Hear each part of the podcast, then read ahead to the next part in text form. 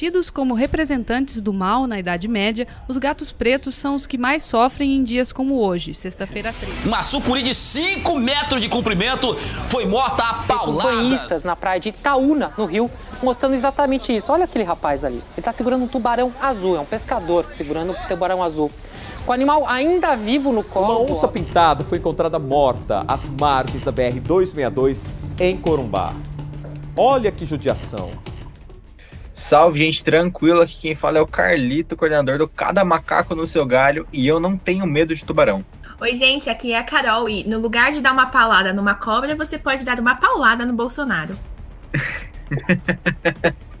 Fala, galera, aqui é o Matheus Reis e eu sou a prova viva de que gato preto não dá azar. ah, isso que a gente vai ver hoje. Então, gente, como vocês estão vendo aí na capa do, do episódio, hoje a gente vai falar sobre alguns mitos de alguns animais e a problemática perigosa, né, de alguns desse, desses filmes, desses mitos que aí é, percorrem toda a história aí da humanidade, principalmente na cultura pop aí, né, que a gente tem alguns problemas sérios de alguns animais que sofreram por conta desses mitos e de alguns que são só extremamente inocentes e muito bobos, né. O que prova que a ignorância humana é o que causa mais problema nessa situação, né? E infelizmente quem sofre é esses animais.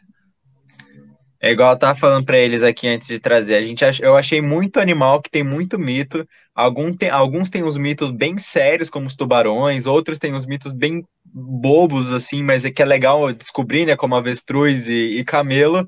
É, mas a gente vai trocar uma ideia sobre eles, um pouco sobre os morcegos, corujas, cobras que se vingam. e aí vamos trocando um papo sobre isso aí, pessoal. Espero que vocês gostem do episódio e vamos lá. Então, gente, qual é o primeiro mito que a gente pode contar aqui? É, Matheus tinha comentado aí para a gente começar falando sobre os animais domésticos. O que, que você tem para nós, Matheus? Cara, eu acho que justamente a questão do, do gato preto. Porque, infelizmente, infelizmente, é um animal que é aquilo, não difere de nada do, do, dos gatos, dos demais gatos, né? É um animal que está presente em toda a cidade, mas que traz uma carga, tanto uma carga negativa, que acaba prejudicando o, o, o indivíduo em si uma carga histórica, né? Porque eu, eu realmente não conheço tanta história assim do gato preto, mas pelo que eu sei, eu não sei nem se, eu, se eu tô falando tá certo, se é um mito ou se é verdade. Mas que tem origem é, lá na Idade Média, né? Por conta da Exatamente. perseguição, a, a Igreja Católica alucinou e começou a perseguir um monte de gente. E aí o gato preto entrou nessa onda aí e que trouxe até hoje. Tanto que esses dias eu fui realizar um plantio de árvores lá no perto do cemitério. Na hora que a gente entrou para lavar a mão ali no cemitério, tinha uns dois gatos pretos passando por lá. Aí o cara que tava comigo falou assim: Ixi, até me arrepiei todinho aqui, ó. E é interessante pensar que essas coisas, muitas, apesar de inocentes, são apresentadas pra gente desde pequeno, né? Porque quando a gente tá na época da escola, bem novinho, e começa a fazer trabalho, por exemplo, pro Halloween, sempre tem a figura da bruxa, a figura do caldeirão e a figura do gato preto, tipo, como gato se o animal preto. fizesse algum tipo de parte de algum tipo de mitologia, assim, que não existe, né? Igual o, o Matheus falou, não difere nada de nenhum outro gato, porque que as pessoas têm muitas vezes, né? É, a, a, aquela mania sexta-feira 13 é dia de chutar gato preto. Tipo, não, é mais fácil você chutar, sei lá, a sua família, porque o animal não tem nada a ver com isso. Inclusive, o gato da dona da dona a, da bruxa de 71 chamava Satanás. É, Satanás. é na Sabrina, não é? Que ele era o, o Salem naquele na série antiga mesmo do mundo de Sabrina, eu, ele era o Salem. Nunca assisti Sabrina. Nossa, sério? Você nunca assistiu Sabrina? Não. É muito bom. O, se, se, eu não me engano, Salem era o nome de um feiticeiro muito poderoso. Ah, é? Que da hora. Mas, mas, mas, também tem os rituais de Salem. Não sei se está envolvido. Mas o mito do gato preto, ele vem de, de origem religiosa, né? É, como boa parte do, dos mitos que a gente vai falar aqui hoje. E acontece que o pessoal na Idade Média acreditava que as feiticeiras, né? As feiticeiras, entre aspas, gigantes, né? É, a não ser que alguém aqui realmente acredite que existiu isso. eu, eu, eu, vou acreditar que todo mundo aqui tem, tem sã consciência, mas acontece que esse mito teve origem quando durante a perseguição às bruxas, né, na Idade Média, e que as bruxas acabavam se transformando nesses animais, nos gatos pretos, para ter acesso às casas, para espionar, tanto que era costume da época toda vez que vê um animal, taca pedra nele. E, e o que não colaborou, porque a Idade Média, a Idade Média, é, a gente sabe que teve a peste negra. E qual que é o animal que está mais próximo da gente que combatia os ratos, que transmitiam a, a que carregavam a, a pulga que tinha peste? Ou seja, é, é, o preconceito contra esses animais foi um vetor de, de uma das maiores pandemias que a gente teve, né? Nossa, e você falou é... da bruxa, né? A Minerva no Harry Potter, ela vira um gato, não é? Nossa, é, verdade. Minerva, Minerva Só que acho que não é um gato preto, né? Um gato, um gato malhado, mas ainda usam nessa né, mitologia da bruxa que vira o gato. É verdade. E no, Harry Potter a gente pode ver outros animais, outros gatos também, como a Madame Nora, que tem aquele olhos vermelhos. Uma história bem assim, icônica que eu lembro de quando a gente fala assim do, da agressividade que a gente que as pessoas têm com os gatos, né? Eu tinha um professor quando eu tava, sei lá, acho que na quinta série, que ele confessava lá que ele batia qualquer gato que ele via na rua, ele falava assim, gato eu mato. Então, tipo, ele uma vez ele viu gato, chutava gato na rua, principalmente se for gato preto. Então vem com essa carga, e ele é bem velhinho, né? E aí vem com, vem com toda essa carga histórica e cultural, né, do, do medo ao, ao gato preto, é, por conta de é, situações religiosas, né? Inclusive dá para a gente é, entrar aqui também no aspecto da coruja, né? Que ela também é um animal aí que pode entrar na nesse antro aí religioso de mitos, né? Que a gente tem das corujas cantarem de noite ser sinal de mau agouro, mau agouro, né? Sim. Tanto que um dos, dos nomes populares da, da Coruja das Torres, né, o Tito Porcata, é rasga mortalha, né? E toda vez que ela pia, né, segundo as crenças, né, toda vez que ela pia próximo à casa, no telhado de uma casa, significa que uma pessoa daquela casa irá morrer. Eu não sei a origem desse mito, é, mas foi se plura, eita porra, foi se espalhando pelo país. Vamos regravar de novo. É, eu não sei a origem desse mito, mas foi se espalhando pelo país de tal forma que em todo lugar do país, todo lugar do Brasil você encontra. Meu pai é uma pessoa que tem muito medo de coruja, muito medo.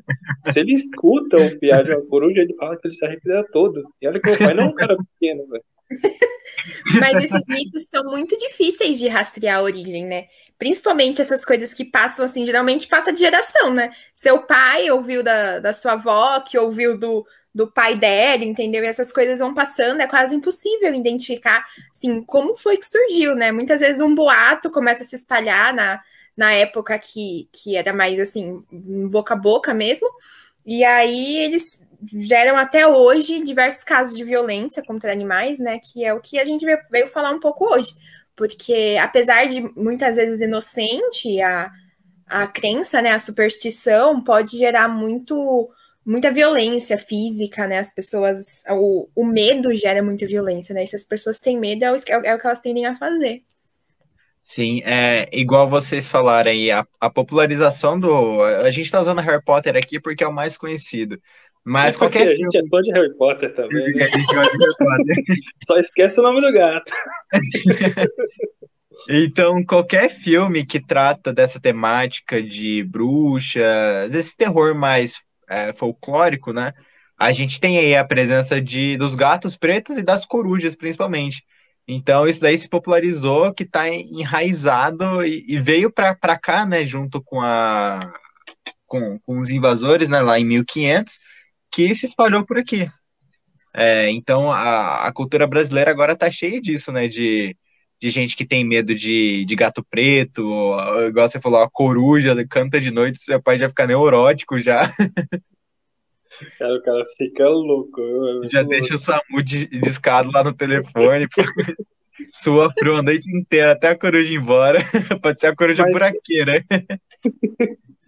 Eu acho interessante também que, apesar de, de, de rolar isso, os filmes como Harry Potter, eu acho que trouxeram uma visão positiva para esses animais que não tinha antes, sabe? Porque a, a geração que, que leu, a geração que cresceu vendo os filmes, tem uma mentalidade, o que também é, é, pode gerar outros fatores negativos, como é, o abandono desses animais, porque pegou, o, o, tipo, pegou um gato porque viu num filme.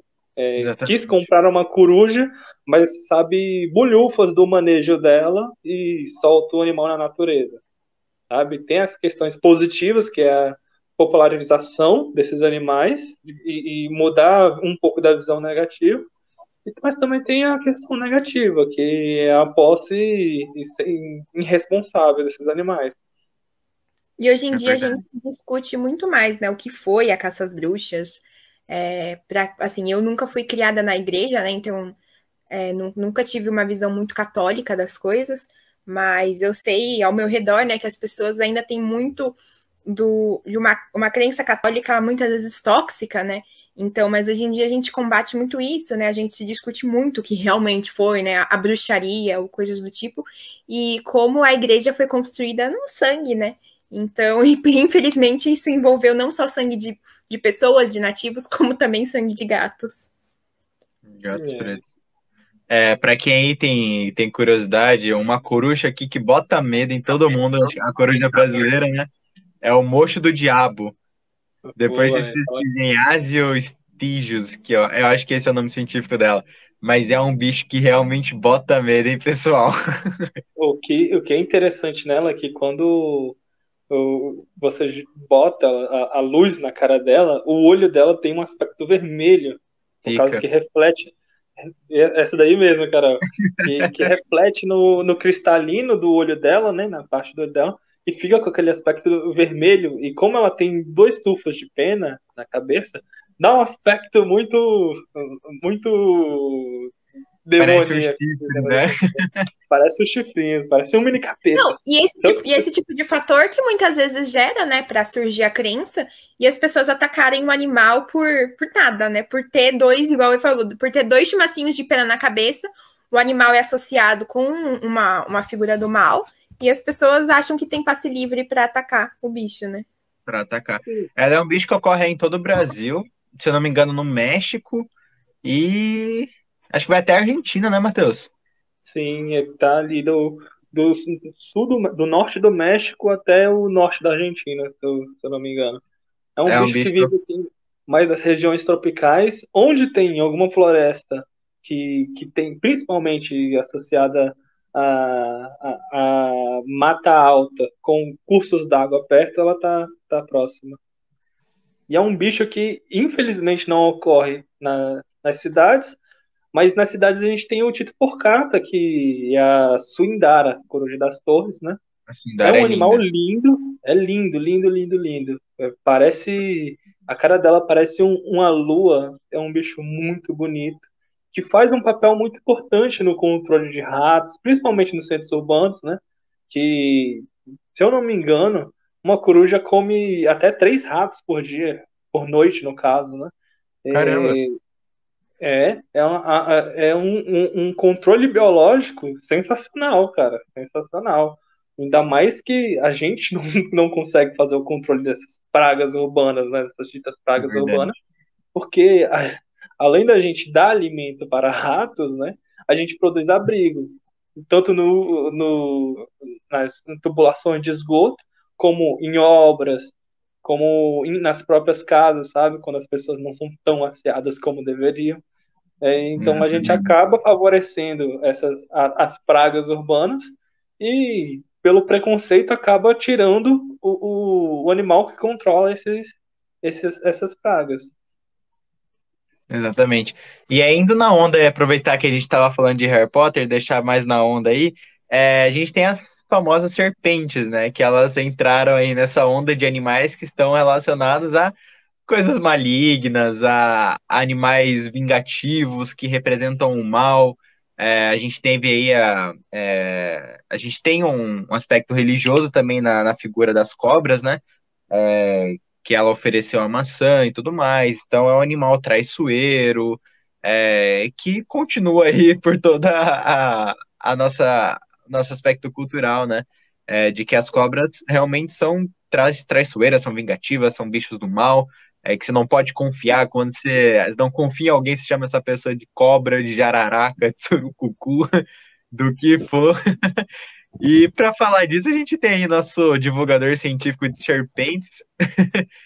Eu aí, acho Mateus? engraçado, o Carlito falou, né? Eu acho engraçado como a gente associa uns aspectos muito de personalidade do ser humano para animal, né? Tipo, um animal traiçoeiro. Por que, assim, que, que base a gente tem para chamar um animal de traiçoeiro ou coisa do tipo, né? É, utilizar um, um, uns adjetivos muito de personalidade, assim, para a gente faz isso com um animal e depois a gente faz isso com a gente, né? Chamar uma pessoa de cobra. É muito engraçado esse tipo de coisa. Nossa, jararaca. É complicado, né? Porque nós mesmos somos pessoas, somos seres negativos, né? E a gente quer atribuir essa negatividade a um animal, sendo que o animal só está fazendo seu comportamento natural. É, eu sou meio suspeito para falar de, de serpente, né? Eu também sou meio suspeito para falar de Harry Potter, porque minha serpente, né? A minha jiboia se chama Nagini. E recentemente a gente está tendo bastante casos, infelizmente por causa daquele maluco no, do Distrito Federal, é, as serpentes vem, estão tendo muita visibilidade, né? Mas nunca de, um, de uma maneira positiva, sabe? É até algo que, que eu tento reverter bastante na minha página. E, cara, é um trabalho de formiguinha, porque existe um preconceito enorme com esses animais, sabe? É, é, é muito gratificante quando a gente vê uma pessoa que, que chega na gente e fala assim, cara, eu tinha medo de serpente, eu minha família sempre matava, mas graças ao seu conteúdo, eu, eu sei que tal espécie não é peçonhenta, eu sei que sei que tal espécie eu posso conviver é, e, e mas mesmo assim é um trabalho muito muito lento, sabe? As pessoas costumam atribuir é, que, que serpentes são animais traiçoeiros, porque quando você vê uma serpente, geralmente você está em cima dela. É um animal que faz pouquíssimo ruídos, né? É, algumas serpentes têm um costume de bater o rabo para alertar. A gente tem as cascavéis, que ela tem um, um aparato na ponta da cauda, que é o chocalho, que para sonorizar e avisar da presença dela. Mas a grande maioria das serpentes não tem isso. E você só vê elas quando você está muito em cima. É, acontece que as pessoas costuma, costumam falar que serpentes são traiçoeiras porque por você ver ela quando você já está literalmente em cima do bicho, é um bicho que, que faria emboscada com, para o ser humano, sabe? Sendo que é o burrão do ser humano que está lá no ambiente dela, não olha para onde pisa, não olha para onde está e acaba ocorrendo o um acidente. E a primeira reação, como você disse, é matar, né? A pessoa é, pensa cortar, assim, dar algum tipo, bater com vassoura, esse tipo de coisa. E assim, eu já, eu já vi que é um animal muito sensível na questão do corpo, né? É, eu tinha visto um vídeo horroroso que uma moça compartilhou de um, um homem, a serpente estava é, dentro do ônibus, não sei se vocês viram, e o cara ele enrolou o próprio braço no corpo dela e puxava, e ela estava presa. Então, assim, é, eu imagino que deve estourar tudo que ela tem por dentro e esse tipo de comportamento, né? Muitas vezes, o, como eu falei, o medo gera violência. E se a pessoa não conhece, se a gente não tem esse tipo de educação ambiental desde cedo, né? A gente tende a crescer com fobias, né? Porque é, cobra é uma coisa muito comum Sim. que você vê que as pessoas têm medo. Ah, eu tenho muito medo de cobra, eu tenho muito medo de aranha. Geralmente esses animais ganham em disparada, né? Só que esses medos vêm do desconhecimento. Então a pessoa não sabe que é, aquilo não vai te machucar, principalmente se você não machucar, não vai te machucar, não vai tentar te atacar.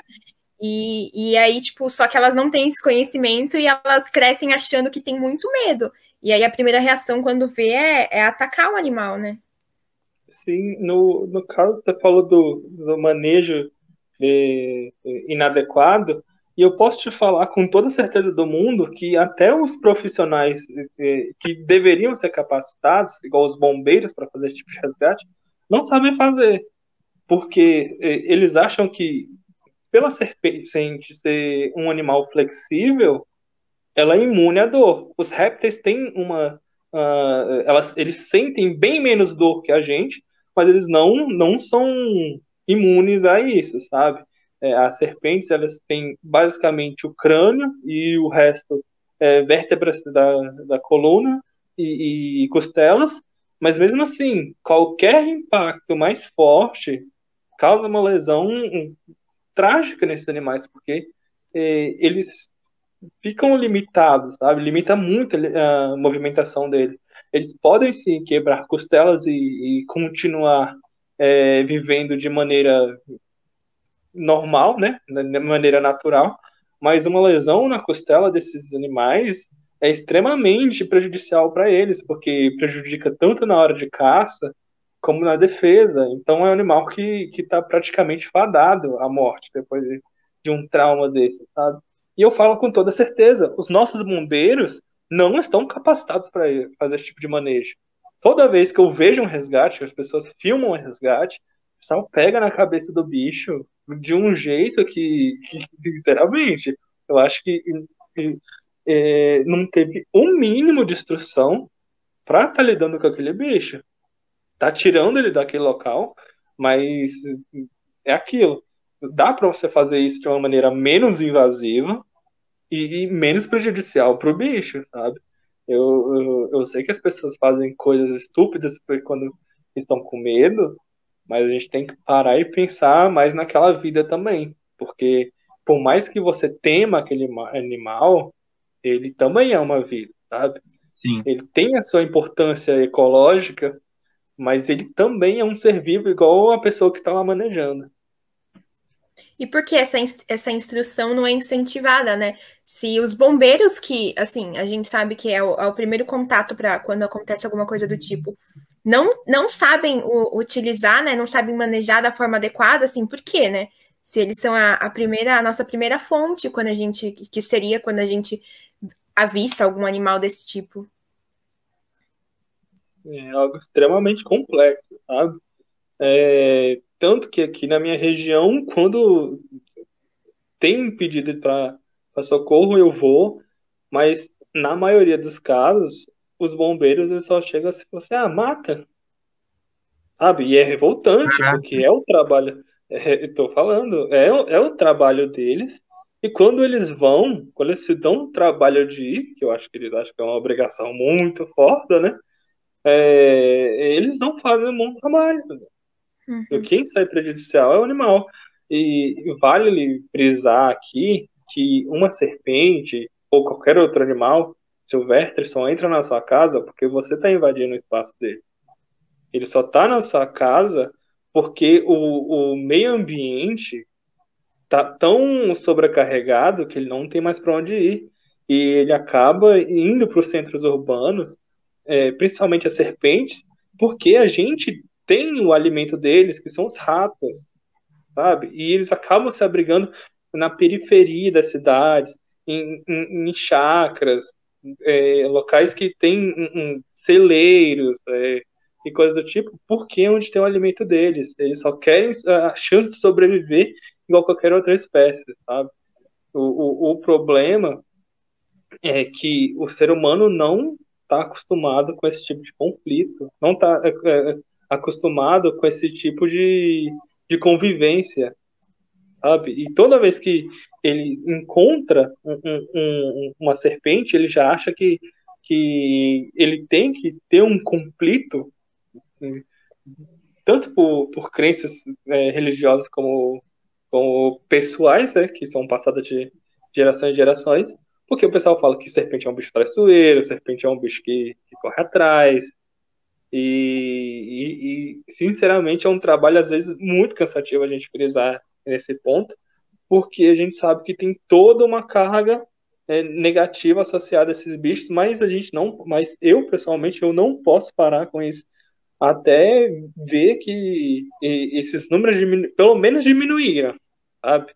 Tem vários perfis que fazem um, um, um papel, cara, simplesmente incrível. Tem o Convivendo com Serpentes, tem o Papo de Cobra, que eu recomendo muito que vocês eh, sigam e aprendam mais um pouco sobre eh, a importância de estar com eh, de ter esses animais na natureza, sabe?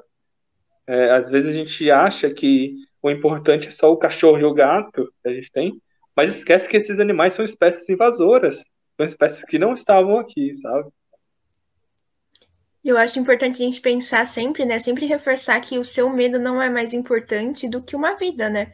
Não é só porque você tá com medo que você tem o direito, o mínimo direito de atacar um animal, é, principalmente com o objetivo de matar, né? É, eu acho que é muito do egoísmo do ser humano achar que ele está acima de qualquer outra espécie. E assim, quando ele se sente ameaçado, a primeira reação dele é, é matar. Exatamente. E acontece muito com as serpentes e muito com as aranhas. Eu fico inconformada, porque. E muitas vezes estão com requintes de crueldade, né? Aranha, colocam fogo em aranha, é, serpente, acho que matam na paulada. É um bagulho muito horrível. Outro animal que sofreu bastante com isso, principalmente por conta dos filmes, são os tubarões, que foram extremamente. Ah, os tubarões e as orcas, né?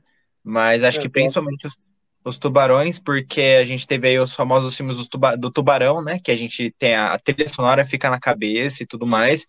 E no filme eles são animais que perseguem até a última pessoa que está dentro daquele barco.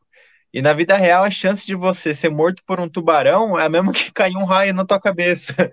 Então, tipo, é, os tubarões são animais que eles não vão. É, é, o que o pessoal não entende é que é, é, a gente tem essa ideia dos predadores, né, como animais que vão é, caçar por prazer, por, porque eles gostam de matar. Só que, gente, na natureza, nenhum animal vai gastar sua energia e não vai se alimentar do bicho que ele acabou de comer.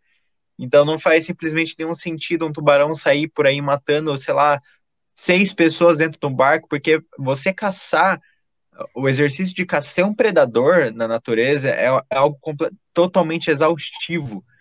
O tanto de, de, vezes que eles erram a, a caça é, é, surpreendente. Vocês assistem esses documentários aí é, dos tubarões caçando, os leões caçando, tendo vários sucessos, mas isso é uma vez a cada, sei lá, 20 vezes que eles tentam naquela semana. Então, ser predador na natureza é algo completamente exaustivo para eles, demanda muita energia e eles não vão gastar esse tempo é, indo atrás e só matando, né? A gente tem algumas histórias aí, o Matheus deve conhecer essas histórias dos famosos comedores de homem. Você já viu, Matheus? Da, do tigre da Índia, do, dos dois leões machos, né? Lá da. Que, que até tem Ai, aquele que... filme, da A Sombra e a Escuridão. Esse mesmo, esse mesmo. Eu acho muito engraçado o conceito do tubarão caçar as pessoas que estavam especificamente no barco. Sim, é, até o próprio diretor desse filme fala que ele foi culpado pra, uhum. por ter é, abrido, é, abrido não, aberto a temporada de Opa, Quase, hein? Achei, velho. Foda. Mas o próprio diretor desse filme fala que ele foi responsável por ter aberto a temporada de caça a esses animais. É, ele trouxe uma carga muito negativa na própria fala dos personagens que, que, que, trata, que retrataram nesse filme. Eles falam que, é estranho você olhar para o tubarão porque ele tem aqueles olhos negros que você não consegue enxergar uma vida naquele animal, mas sim uma, uma besta. Mas é, as pessoas esquecem que os animais, que, que, os tubarões, eles são os predadores que ele não vai gastar sua energia com qualquer coisa, sabe? É, aqui no Brasil a gente tem um problema, é, principalmente na, na, na região nordeste, que é, é, a época, que é a área onde os animais, os tubarões vão se reproduzir, e acabam que as grandes fêmeas, né, elas têm que caçar por aquela região, mas elas acabam tendo encontro com os principalmente surfistas e, e, e em alto mar, porque elas acham que é comida, quando elas olham de baixo, né, para quem não sabe, a tática de tubarão, de, de caça dos grandes tubarões principalmente o tubarão tigre e o tubarão um, branco, eles, eles encontram uhum. suas presas de, por baixo e quando eles vêm, eles acham que aquilo lá ou é uma tartaruga ou é uma foca, que são os, os predadores que são as presas naturais dela, é, por ter é, o formato do, de, das presas dela, aí a forma deles conferirem é com a boca. E essa que é a questão, porque uma mordida do tubarão é, é algo extremamente dolorido, doloroso, né? no mínimo. Doloroso, no mínimo. Porque ele tem todo um aparato para rasgar e retalhar a carne dessas pedras. Mas o, o que acontece é que aquele animal só está tentando se alimentar e a gente está invadindo o espaço dele. Sabe? O, eu não sei se vocês viram há pouco tempo, foi um vídeo também horroroso que circulou que um grupo de, de banhistas, é, eles, o, o tubarão estava bem perto, assim, né, da, da borda da praia, eles tiraram o tubarão de dentro d'água e deram pauladas, assim, eles amarraram o tubarão num bug, saíram andando. Isso ah, foi há pouco tempo. Eu acho que foi em Pernambuco. Assim, foi um vídeo que me deixou completamente perturbada, porque assim, foi o que eu falei, né? Qual é o nível de você achar que você tem o direito de retirar um bicho? Não é nem dizer que ele estava perto de alguém, porque tá todo mundo na areia e ele estava na água, ele não estava nem perto de ninguém.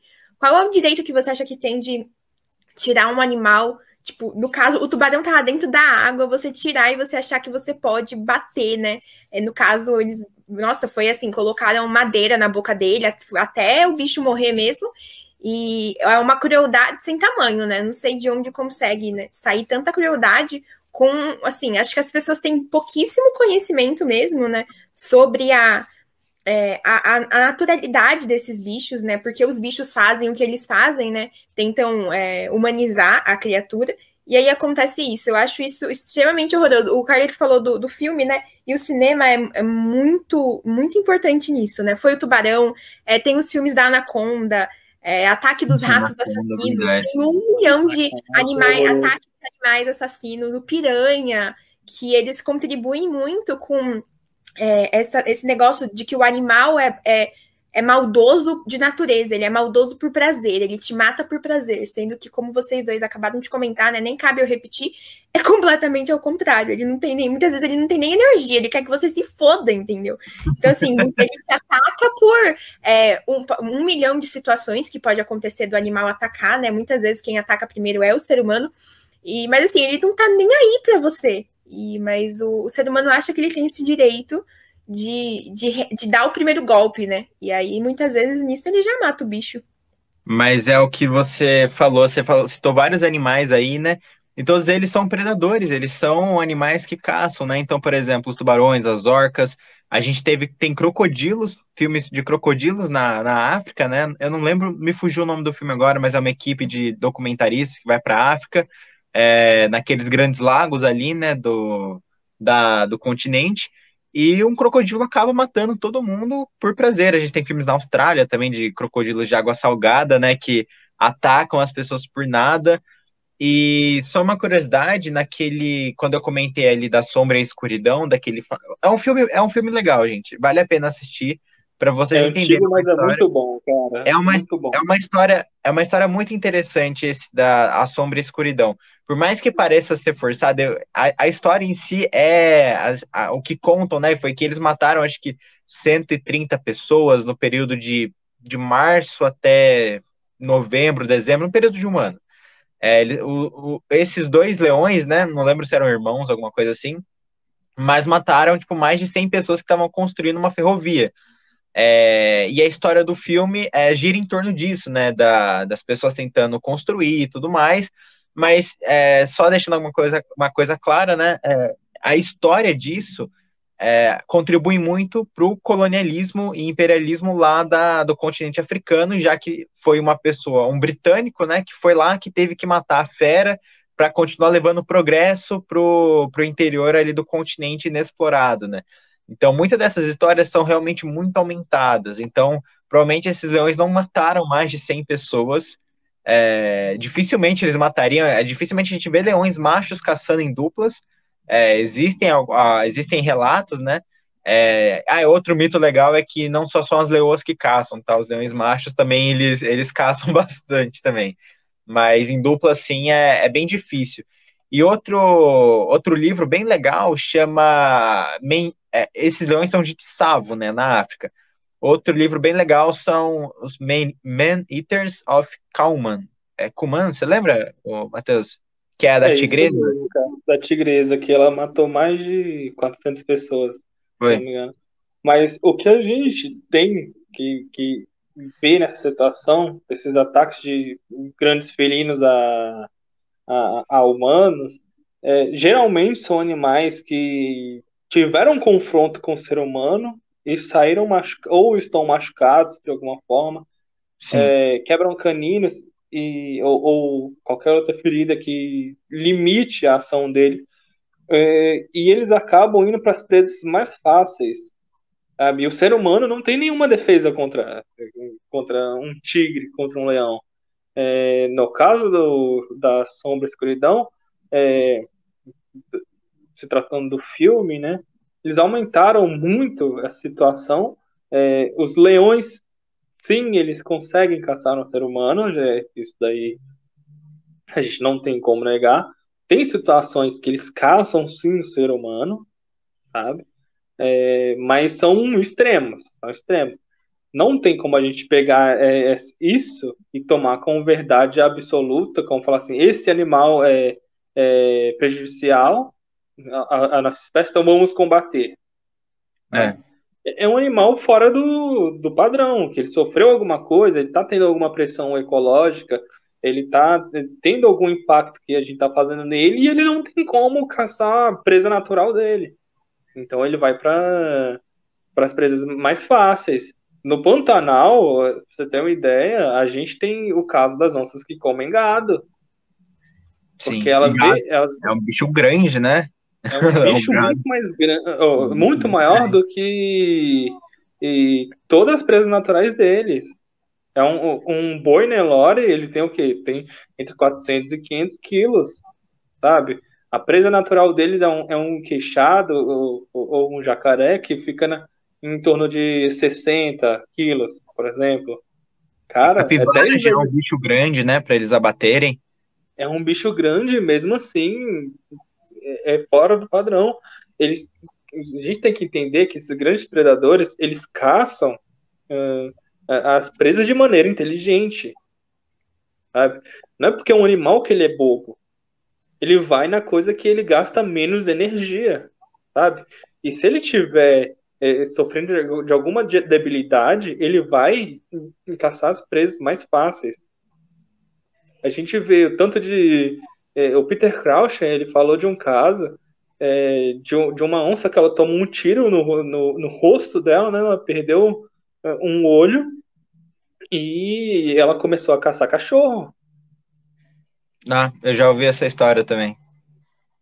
Eu já ouvi essa então, história. Ela só matava que... cachorro só matava cachorro, porque é uma presa fácil, tem abundância nas, nas, nas áreas periféricas da, da, onde são as florestas, e ela vai pelo modo mais fácil de sobreviver. A gente tem que entender que muitas vezes é uma questão de sobrevivência para o animal também. É, então, isso é, é, eu acho essas histórias desses grandes felinos que são que viram caçadores de homens, né? é, mexe muito com o imaginário da galera, com o pessoal que vive nas florestas, né? E acaba que caindo, quando cai na cultura pop, um negócio é, fica surreal, porque é, a, o pessoal da cidade, o mundo que assiste aquele filme, né? É, volta os olhos para aquela situação e toma como regra. Então foi o que aconteceu, por exemplo, no caso da baleia, da, da orca, né? Que virou baleia assassina por conta de, de casos isoladíssimos, sabe? Então, é, quando cai na mídia, isso é tomado como regra. Então, esse daí é um, é um problemaço aí para esses grandes felinos. Eu ficaria aqui o dia inteiro falando sobre o, os leões de Tissavo, a, a tigresa da Índia, porque são histórias que realmente são muito interessantes, igual o Matheus falou, não é porque elas são sedentas por carne humana, só porque elas sofreram algum trauma e isso altera todo o comportamento do bicho. Então, entender o comportamento daquele bicho que caça humanos e entender qual que é a repercussão cultural que isso tem, eu acho um assunto muito bacana que a gente podia trazer alguém que seja especialista nessa área, né? Provavelmente deve ter alguém que, que estudou os leões, não especificamente os leões de Savo, mas a relação de é, grandes predadores e ao, ao, em algum contexto cultural, que a gente podia bater um papo sobre isso, hein? Porque eu acho realmente um assunto muito legal. É, eu tenho uma história engraçada sobre leões, porque assim, eu moro em São Paulo, capital, na Zona Norte. e a minha mãe. a minha mãe, ela é apavorada. Ela tem muito medo de leão. Mas assim, não é um medo de, de filme bonitinho, é um medo de que faz ela todo dia, todo dia, antes de abrir o portão para sair com o carro, ela olha para os dois lados e ela fala. tem leão. tem um leão esperando. Tem um leão. E eu falo, mãe, você tem noção Cara. de onde a gente mora? Tanto que é uma coisa muito engraçada, porque ela teve pesadelo depois de assistir o live action de Rei Leão. Então, assim, Caralho, é um nível muito. então, essa história de leão me... é muito engraçado. Mas se eu não me engano, teve um caso de um leão que ele fugiu de um circo, né? Quando ainda podia ter esses animais em, em circos, né? Ele passou três semanas solto. Então, meu foi em São Paulo mesmo que, que rolou. Mas não conta. Eu acho que foi São Paulo, né? Mas não conta isso pra sua mãe, não, senão ela fica triste. Ela fala, não, porque você já viu os casos, né? Esses casos de, de, de onça, ela fala, né? De onça que aparece nas cidades. Eu falo, mãe, são cidades muito específicas, região, sabe? Tipo, olha onde a gente mora, mãe. A gente mora no topo do morro aqui de São Paulo, não vai aparecer nada, fica tranquilo. Você falou de onça em cidade, eu, rachei, eu tô lembrando um vídeo aqui que tava no Facebook, não tava no Twitter, no Facebook, do cara que achou uma sussurrando no quintal dele, fazendo. Cara, aquele vídeo. pra, pra, aquele vídeo é muito bom. Xanin, xanin, xanin. Não, essas Aquele coisas é são é muito e é o que a gente fala, né? A falta de conhecimento pode levar até não só a, a, a machucar o animal, mas um acidente com, com as pessoas que estão ao redor, né? Se a pessoa vê uma sussuarana, dependendo da reação dela, pode deixar o bicho extremamente estressado e coisa do tipo, né? Cara, eu vou te falar, em campo eu tenho mais medo de sussuarana do que de onça pintada. Por causa Rapaz, que a Sussuarana... é um bicho enorme, enorme, enorme, enorme. A Sussuarana, ela não tem, ela praticamente não tem blefe. É, é ela vem para cima de você e se você não se defender, ela vai te pegar. A onça pintada não, ela tenta te intimidar, ela tenta te intimidar, tanto rugindo, quanto vindo para cima e ficando na metade do caminho, sabe? E é um comportamento que a gente consegue ter mais ou menos um padrão e saber lidar com isso, sabe? Mas essa história, né, é bem punk, mano. É, é braba. É, tem um vídeo que rolou um tempo atrás aí do cara que tava lá num parque lá nos Estados Unidos, acredito que seja Yellowstone, que ele deu trombou com um filhote de lá eles chamam de montan, é, leão da montanha, né? Aqui a gente chama de suarana ou onça parda. É, para quem não sabe, a onça parda, né, ela ocorre desde lá dos Estados Unidos até a, nos Andes, na Amazônia, na Amazônia tem, né? Na Amazônia tem, até Amazônia o sul, tem. até o sul do Brasil. Então é um bicho que está aí por todo o continente americano, né? E aí nesse vídeo ele tromba com um filhote sussuarana e aí ele fez, ele começou a ir para trás, né? Porque se o filhote está perto, a mãe acaba contigo em dois tempos. E aí ele trombou com a mãe, né? E ela foi, tipo, avançando para ele, manter, ele fez a atitude certa, ele foi andando para trás, mas sempre mantendo o contato visual e não saiu correndo. Foi ele foi bem devagar, né? Assim, ele foi, foi bem com calma mesmo, porque se surtasse saído correndo, já era, né? Você, você corre, não tem é, quem te salva de uma onça parda.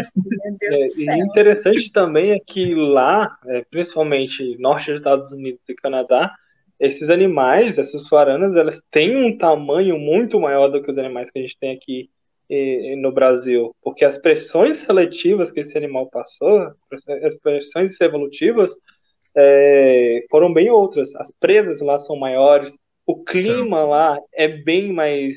É, exige bem mais do animal, então é um animal grande, é um animal realmente grande, chega a 80 quilos uma sussuarana lá.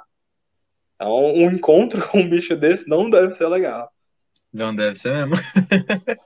Depois vocês pesquisem aí Sussuarama, acho que todo mundo deve conhecer. Tava falando aqui para eles no, no WhatsApp, né, um pouco antes de fazer a gravação desse, desse episódio, aonde eu trabalho, vou fazer pesquisa numa RPPN aqui do lado da, de casa, né, numa serra, a, o pessoal achou uma carcaça de capivara da Sussuarana, né, e como é um animal grande, ela ocupa, um, ela ocupa quase toda a região da Serra do Itapetí que tem aqui do lado de casa, né? É, não só a RPPN, mas toda a região. Geralmente, esses fel grandes felinos, eles precisam de uma área muito extensa, muito extensa mesmo. Aqui na Serra do Mar, para quem for de São Paulo, puta, eu acredito que a gente deva ter o quê? Umas 15 onças pintadas? Você manja, Matheus? Eu acredito que bem menos. No, bem menos, em toda né? a Mata Atlântica, a gente tem atualmente nove populações, a gente tem nove grupos né, de onça pintada, mas só três populações fi, é, fixas. É, se eu não me engano, é, uma na Argentina, né, ali no, em Foz do Iguaçu, no, no Rio. É verdade. É, a gente Morro tem do Morro do Diabo e um pouco mais para cima, não lembro aonde é, é, exatamente. Por, justamente para esses animais terem uma, uma área de vida muito ampla, é, acontece encontro com esses animais, mas não quer dizer que esse animal que você encontrou, que essa onça que você encontrou, ela mora lá, ela resida lá. Quer dizer Sim. que ela usa a área. Sim. E aí é, é, são focos de preservação, né? Que na Serra do Mar é o maior contínuo de Mata Atlântica que restou, né? Que ela vai de, do sul de São Paulo até ali o, o sul do Rio, de, do Rio de Janeiro, né? E aí é o maior contínuo de Mata Atlântica que está bem preservada, né? Que são florestas primárias, que elas não foram, não passaram por uma sucessão, então ali a gente tem uma fauna específica, né? A gente tem esses grandes predadores que já têm eles precisam de uma floresta toda estruturada, com toda a teia alimentar, né, a teia trófica deles bem estruturada, para eles poderem sobreviver. E é bem interessante a gente analisar isso daí, que principalmente a gente tem muita história de onça pintada, né? Onça pintada, o pessoal ouve o esturro da onça, já é história para todo canto. Quem Cara, nunca ouviu o esturro da onça, Fernando, coloca aí pro pessoal ouvir depois, tá? É, infelizmente, não, eu acho que não vai dar para postar o vídeo, mas eu tenho um vídeo de quando eu visitei o Nex.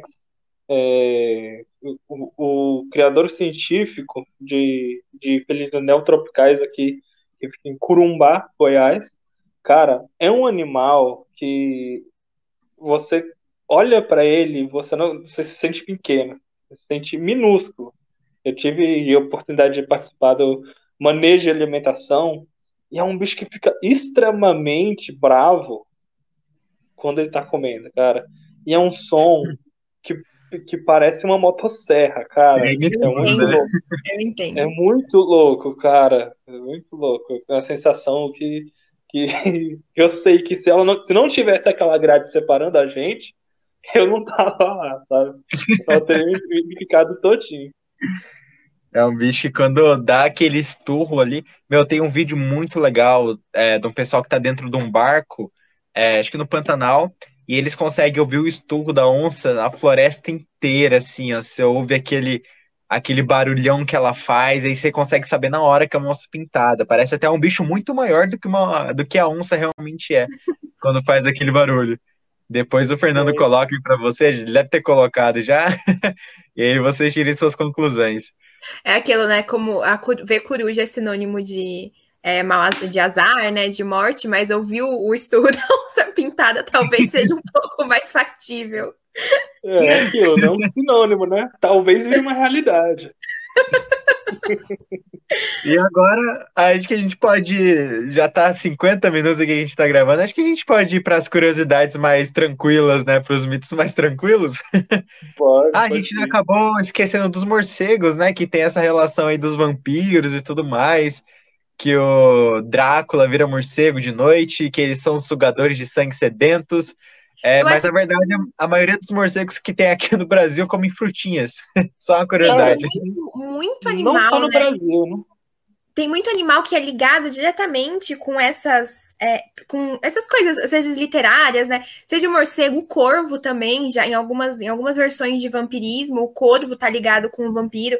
Então, assim, a gente leva muito pro pessoal, né? O bicho, sei lá, um escritor usa uma vez para falar, aquele livro populariza e as pessoas passam a acreditar naquilo e o animal começa a ser afetado por isso, mas existem, nossa, existem muitos exemplos de a gente citou alguns de Harry Potter, né, que é uma literatura mais mais recente, Mas assim, desde o lado do Bram Stoker com o Drácula, esses animais são, são utilizados como é, assim, como se fossem portas de entrada dessas criaturas sombrias para o nosso mundo, esse tipo de coisa. E isso vem até hoje numa força muito grande. E sabe qual que é o mais louco? Que esse mito do, do morcego vampiro surgiu do vampiro, no caso, né? Peraí. Sabe o que é o mais louco? O, o interessante é a gente reparar que, que essa história do vampiro surgiu na Europa, sendo que na Europa não tem nenhuma espécie de morcego vampiro. Nossa, a gente, no, no mundo, a gente, os morcegos vampiros, né? São três espécies, né? O Desmaldos rotundos é, é o comum, o morcego vampiro comum e, e, e maior de todos. É, eles só estão nas Américas, na América Central, parte da América do Norte e no Brasil. A gente tem sim casos de, de, de predação em morcegos com, com animais domésticos, né? principalmente vacas, mas é, é aquilo. É um. É, os morcegos, se eu não me engano, é, são a espécie de mamífero com a maior biodiversidade do mundo. E só tem três espécies no planeta todo. É, então, o, o mito dele se tornou tão, tão grande que todas as outras espécies acabam sofrendo com, isso, sabe? Até os animais que comem frutas, os animais que comem insetos. Sim. É, e a maioria dos morcegos que vocês vão ver aí, eles é, se alimentam de néctar, de fruta. Então são animais. É claro que a gente não recomenda você tentar pegar um morcego, né? Porque ainda assim ele pode transmitir a raiva para você. Mas é, não precisa fugir, ter medo. É, quando acontecer isso, tenta chamar algum órgão competente que possa cuidar, retirar aquele animal, né? Porque ele não é um animal que vai te atacar, que vai sugar teu sangue até você não aguentar mais. É um bicho é, que vai ficar não... assustado, vai começar a bater do lado das paredes, não vai entender nada que está acontecendo. Então, geralmente você tem que ficar tranquilo e chamar a, a, algum, os bombeiros, talvez, né? Que eles fazem a retirada desse animal, é, que eles vão levar para alguns setas para depois fazer a soltura desse bicho em outro lugar.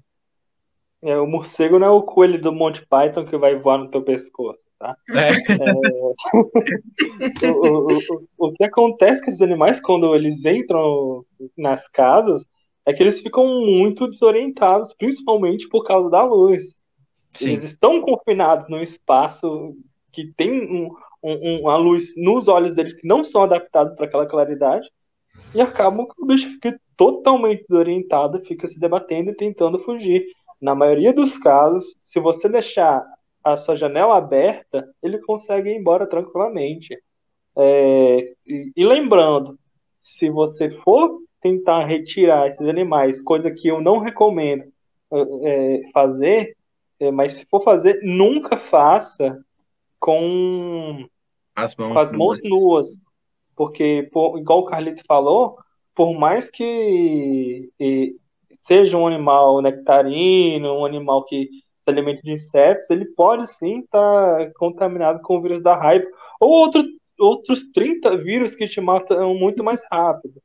É, a gente está vendo o, a, as suspeitas, né? A gente viu recentemente as suspeitas do, do corona ter vindo de morcego. É, hoje em dia está mais. É, os resultados estão mais próximos do pangolim, que é um outro animal que que também sofre bastante, principalmente com a caça para uh, eh, alimento, né? Mas, mas é aquilo. É, se for manejar um animal desses, nunca faça com as mãos nuas, porque a morte pelo vírus da raiva é algo que, que cara, eu tenho muito medo de pegar essa porra, véio. muito medo. É, só para vocês terem medo, só para vocês terem noção, é, a pessoa fica com hidrofobia, ela não consegue nem beber água, sabe? Ela perde é, a consciência. Uma história legal da, da raiva é também um mito. História legal? Isso legal não, né? Não é uma história legal, mas uma história que tem a ver é o, a história do lobisomem. Que quando os cachorros é, mordiam a pessoa e transmitiam raiva, a pessoa começa, começava a ficar maluca, né? Começava a ficar nervosa e tudo mais. E aí surgiu essa lenda aí do lobisomem, é, que é transmitida aí quando o cachorro louco te morde, né? Que é quando o cachorro tá com a raiva. Outra é, história legal acho... da raiva é que o Pasteur. Desculpa, Carol. É Não, outra, pode falar. Outra história legal da raiva que, que quem isolou ele foi o Pasteur, né? É, cara, pra você ter uma ideia, o cara ele isolava o vírus da raiva em coelho, ele transmitia para os coelhos, isolava desses animais para tentar desenvolver uma vacina, e ele trabalhava com um cara armado, porque caso ele fosse mordido, esse cara ia atirar nele, porque ele preferia morrer ali na hora do que morrer com a raiva, sabe? Não é brincadeira. Mas a raiva não tinha cura nessa época ainda. Não tinha cura. Não tinha Hoje em dia... Não, eu não sabia, tipo, é, eu, eu, assim, pra, raiva para mim, assim, sempre foi uma doença muito associada, né? Vacinação de cachorro, eu não sabia do nível, né, que podia, podia que pode chegar a doença.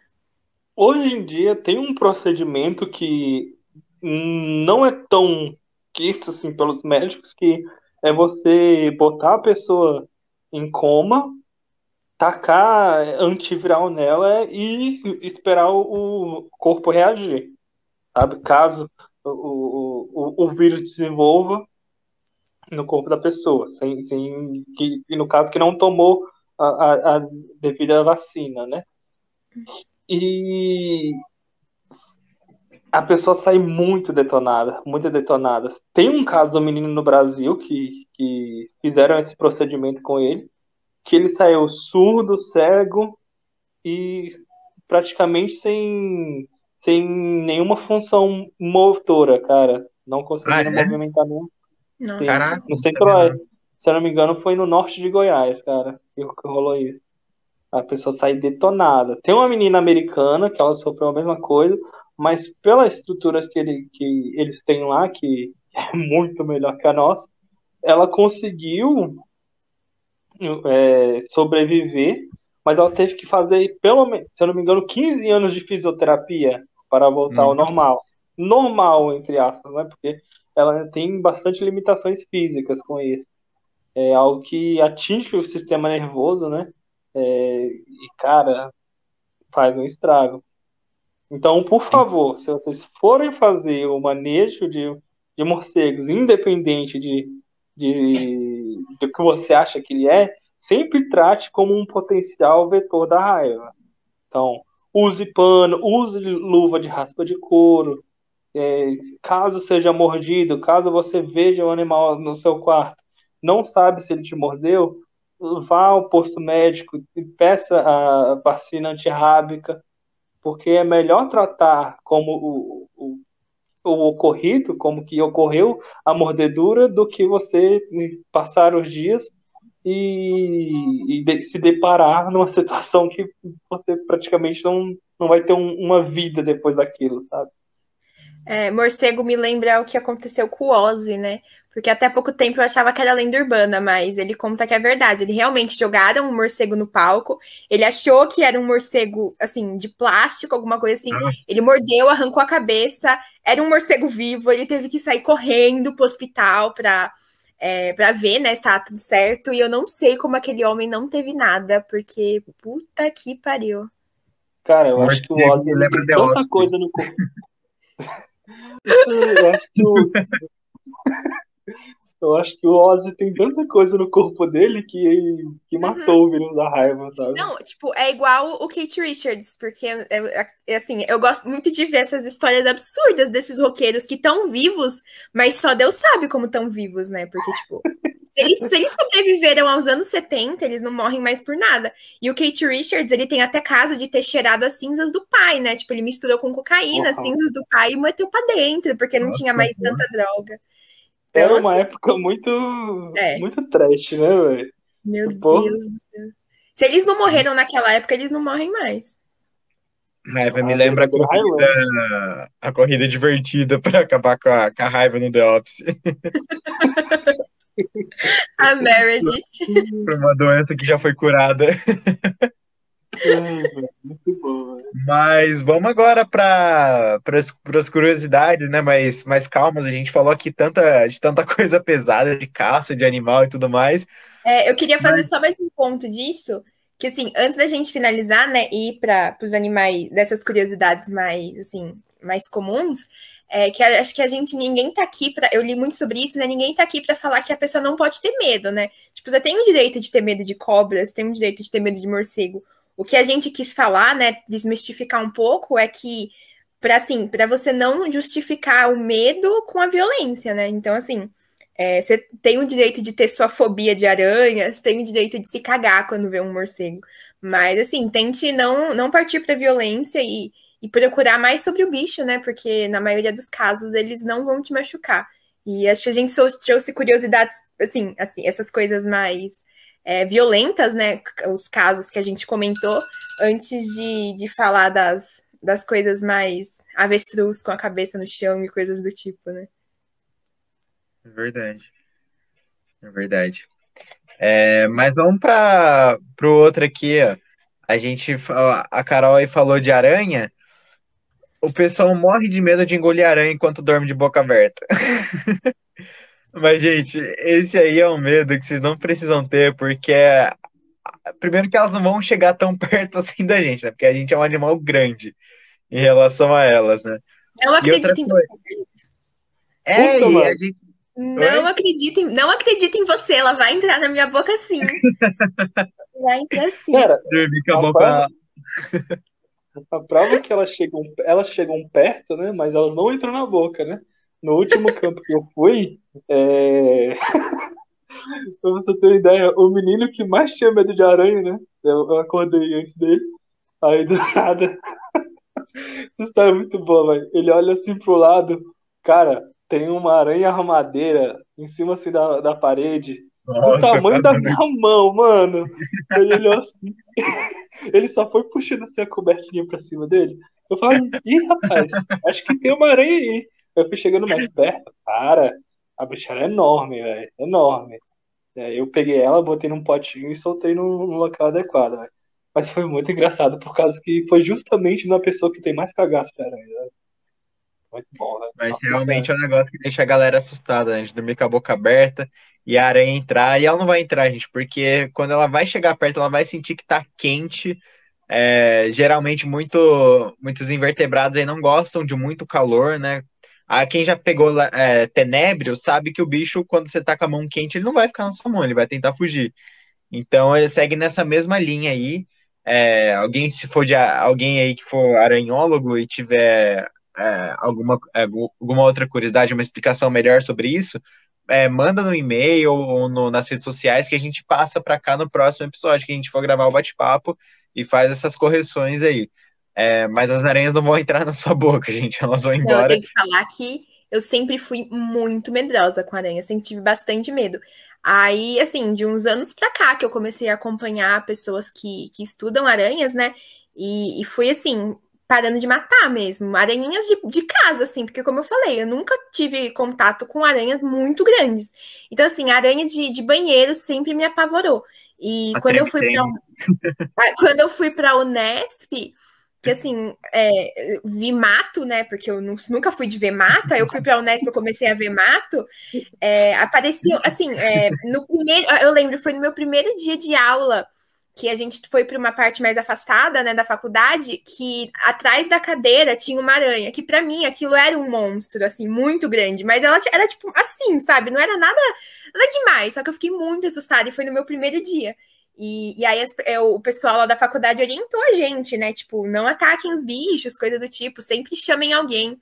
Mas eu, eu, sempre tive muito medo de aranha. Então, assim, essas aranhas. Hoje em dia tem uma que mora aqui no meu quarto, só que eu acho muito engraçado porque eu nunca vejo ela em cantos ou coisa do tipo. Ela tá sempre andando no teto, tipo, ela nunca tá num canto só e ela tá sempre no teto. Eu acho que ela é uma aranha nômade, ela não tem uma casa fixa e ela vai andando assim.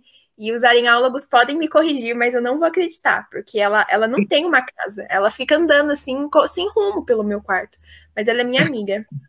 Você tromba com a treme-treme e fica as duas tremendo de medo, né? A treme-treme girando de um lado pro outro, assim. Eu morro de medo. Só que eu aprendi a respeitar, assim, né? Porque, assim, tem, tinha, no, no, meu box tem um, uma escova e no meu box do banheiro. E elas começaram a fazer teia dentro da escova. E aí eu simplesmente não posso mais usar escova, né? Porque a minha escova ela tem tipo umas frestas. E aí elas começaram. Eu sempre vejo elas lá, bichinhos lá. E eu não posso mais usar escova, porque eu, eu, eu dei para elas de presente. Eu literalmente abriguei elas, sabe? Eu gosto de pensar assim que eu fui a. a eu sou a inquilina daque, daquela escova. Eu sou a dona daquela escova. E elas moram lá de favor. No meu quarto tem várias aranhas, dessas, dessas que se chamam de treme-treme.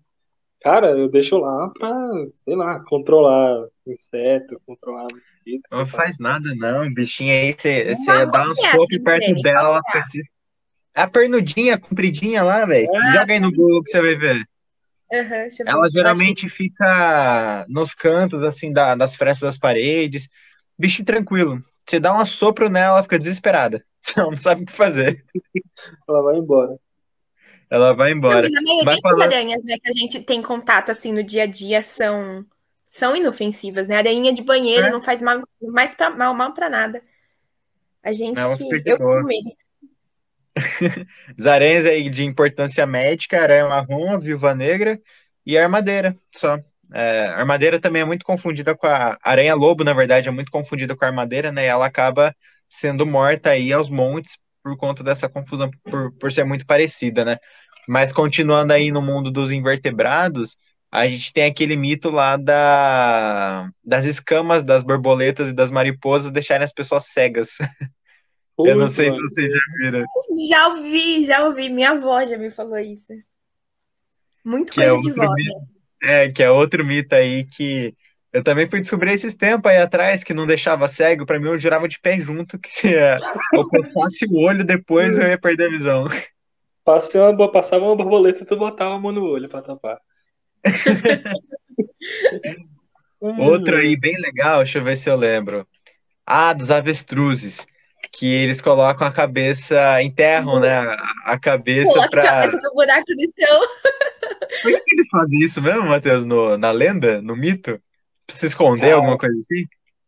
Cara, não sei, velho. Sinceramente, esse eu não sei o, o, o, o, porquê, mas foi muito difundido, principalmente pelos desenhos animados, né? Sim. É, e é por... Todo... é por conta da ilusão de ótica só, que parecia que elas estavam colocando a cabeça dentro da Terra. É, porque não faz nenhum sentido a, o avestruz se enterrar só a cabeça e deixar aquele corpo imenso é. do tamanho de um fusca para fora. De onde surge aqueles buracos, né? Quem que faz? Eles fazem os buracos para se enterrar. É, ele acaba com o dedinho, né?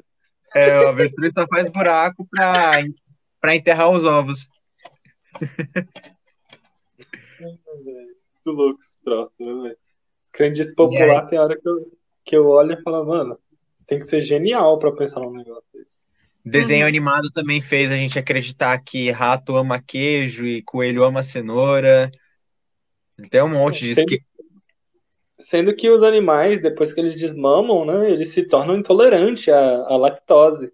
É uma da, das coisas que a gente pode perceber que quando a gente dá, chega a dar queijo ou derivados do leite para um animal doméstico, eles têm diarreia.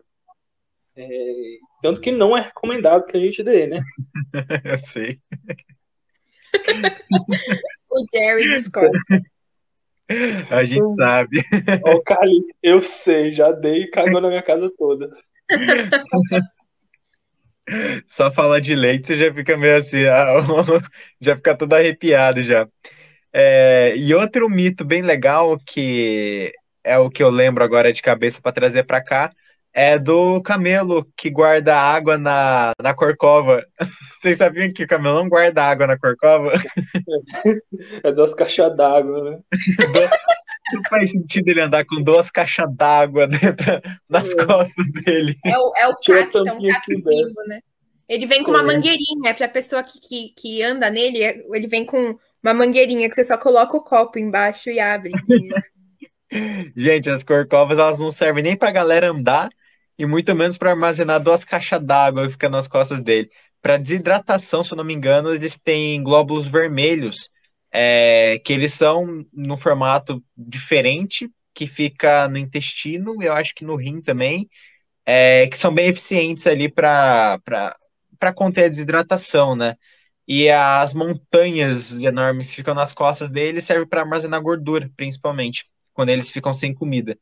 É, para desidratação eles têm outro mecanismo, então a, a corcova para armazenar água não é tão eficiente assim, não serve para armazenar água de jeito nenhum. É, mano, é foda, viu, velho? Mas de cabeça, o que, que eu lembro são essas, pessoal. Vocês lembram de mais alguma, algum mito aí? Cara, tem o, o mito mais legal de todos, que é a cobra que mede o dono, velho. Uhum. Cobra que? Ah, é, o- nossa, dono. inclusive, essa história, eu, eu ouvi há pouco tempo, um amigo meu falou que ele tinha uma cobra e que um dia ele acordou e a cobra estava esticada do lado dele, medindo ele para saber se conseguia comer ele. Não, não. Nagini já mediu você já, ô Matheus? Cara, é, pra ser sincero, eu nunca vi ela usando treina, não. É, eu, eu- sempre falo pra todo mundo, eu falo, cara, durmo com a cobra há mais de quatro anos, velho, nunca vi um bicho usando treina. É, acontece, velho, que o bicho quer se sentir confortável, sabe? Quer se manter esticado. É um, as serpentes são animais que, que gastam um pouco de energia, e só que é uma posição que se sente confortável, mas não, isso não é um sinônimo que por ela estar esticada do seu lado que ela quer te pegar. Ela só está aproveitando é, os pequenos relevos para se manter naquele local e até uma forma dela se manter escondida, sabe? Porque as pessoas não falam, mas serpentes são animais muito, reclu muito reclusos. Então, qualquer oportunidade que ela tem de se sentir mais confortável e menos vulnerável naquele no ambiente que ele está, principalmente quando você está manejando ela, porque apesar de ser um animal condicionado, é, ela não tem tanto tempo evolutivo assim, assim que a gente está domesticando ela. Então, os indivíduos ainda apresentam características que de animais selvagens de fugir, é, característica de tentar ficar mais confortável, mais recluso. Então, elas acabam aproveitando é, as suas pernas, é, no caso da cama, né, que você está deitado, ela aproveita o formato do seu corpo para ter uma barreira. Elas usam aquilo como uma barreira para se sentir menos vulneráveis. Nossa, Matheus, esse foi o meu maior conhecimento do episódio. Porque eu tinha, eu vi muita história desse meu amigo que fez isso, ele deu a cobra por conta disso, e eu falei, caralho, né? A cobra, a cobra quis ver se, se ele cabia dentro dela, né? Porra, que cobra inteligente da porra. E eu, eu jurava que era isso mesmo. Não, cara, não é não. Agora eu pergunto para esse teu amigo se a cobra dele era legalizada ou não, né? É isso. É, então. Que dar uma cobra assim para qualquer pessoa depois de ficar com medo da Não. cobra usar trena. Não, com É. certeza não era. É, na verdade, assim, não era nem amigo meu, né? É um, um conhecido, uma história que eu ouvi de um conhecido. E, e aí ficou nessa, né? Eu fiquei, mas ele deu a cobra? É, ele deu a cobra. Eu falei, Como que se dá uma cobra? Você chega seu vizinho e pergunta se quer uma cobra? Cara, o problema é que eu já vi médico veterinário reproduzir essa mesma lenda, sabe? Uhum, E, e acaba que quem sofre é o animal. que Porque é absurdo. o, é o bicho que, que não pediu pra ir pra casa da pessoa e a pessoa, é, por crendices populares, né, acaba sendo muitas vezes jogado no mato, né, e traz um impacto ambiental. A gente pode até falar de, de do caso do, dos Everglades, onde o pessoal solta as pitons, né, que quando elas chegam a um tamanho maior, o pessoal solta elas porque não tem mais condição de cuidar e acaba gerando impacto ambiental. Eu acho que dá para a gente fazer um episódio só desse tema, por, de- desse caso, porque os Everglades, resumindo, foi um, um, é, a passagem do, do furacão Katrina, né, que ocorreu lá, e destruiu um criador comercial de, de pitons e acabou com os animais fugindo para os pântanos. Só que o clima lá é muito favorável, apesar de ter um inverno muito rigoroso, é muito favorável à reprodução desses animais. E acabou que eles fugiram e acabam impactando a fauna né, local, né? E situações como esse do, do- da pessoa falar assim que tá medindo o bicho causa o abandono de, desses animais. Então, a gente tem que pensar também nos animais que estão presentes na natureza, nas espécies silvestres. Sabe? Porque muitas vezes é, é uma espécie, pode ser uma espécie exótica e causar um impacto muito grande para o meio ambiente. Sim, exatamente. É, mas a gente faz um episódio, igual você falou, né, a gente faz um episódio só sobre isso porque é um tema muito bacana. Igual a gente vai fazer um episódio só sobre os comedores, os devoradores de homens, né? Que é um tema muito legal da gente fazer também, pegar um, algum etólogo, né, para explicar isso aí pra gente com mais calma. É, e eu acredito que o próximo episódio seja um bate-papo, né, uma entrevista sobre hibridização, zonas de hibridização aí de primatas e tudo mais. É, e os famosos híbridos, né? A gente, a gente a teve gente aí, né? O... Para de dar spoiler, Calito, sem spoiler. Não pode, spoiler. Não pode. Ah, não, pô, mas é um tema da hora, eu tô, tô ansioso para falar disso.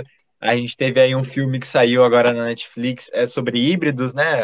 Algum um menininho lá com que tem cara de, de cervo, alguma coisa assim. E aí o pessoal pergunta, né? Existe realmente híbrido? Claro que o que mais tem na natureza é híbrido. E a gente é. vai falar deles nos próximos, no próximo episódio. Tomara. Ia falar alguma coisa, Matheus? É, eu pensei que o Matheus ia falar. É?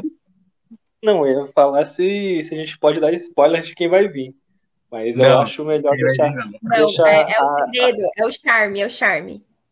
Cara, é o charme. Cara, eu, tô muito, eu tô muito feliz que a gente conseguiu. Desde quando eu vi. Eu, é um pequeno spoiler, né? Mas dá para passar. Mas desde quando eu vi ele dando essa palestra e levei essa ideia pro Carlito, a gente pirou muito o cabeção. É uma pessoa que domina muito bem esse assunto. É, e cara, é simplesmente sensacional, velho. Sensacional esse cara, velho.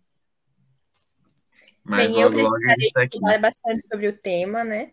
Porque uma coisa que eu não comentei, inclusive, nesse episódio, é que a gente tinha comentado uma vez que o jornalismo ele também contribui para manter essas crenças populares, porque vira e mexe tá aí reportagem falando de cobras assustadoras que invadem casas e coisas do tipo, então são manchetes completamente tendenciosas que parece que é um remake de Anaconda no interior de São Paulo.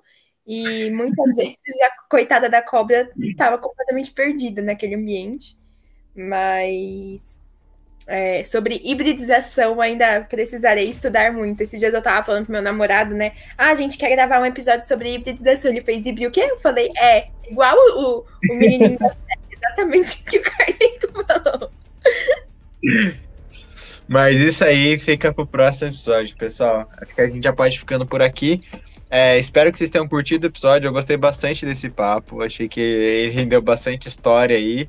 É, eu tava com medo da gente acabar ficando nos animais mais tradicionais, né? Que a gente tem é, os mitos aí e tudo mais, mas a gente acabou de falando de, dos leões de salvo aí, da, das, das cobras, dos morcegos e tudo mais. Acho que ficou. Espero realmente que vocês tenham curtido.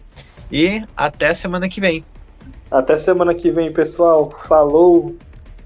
Obrigada, gente. Até a próxima. Tchau, tchau.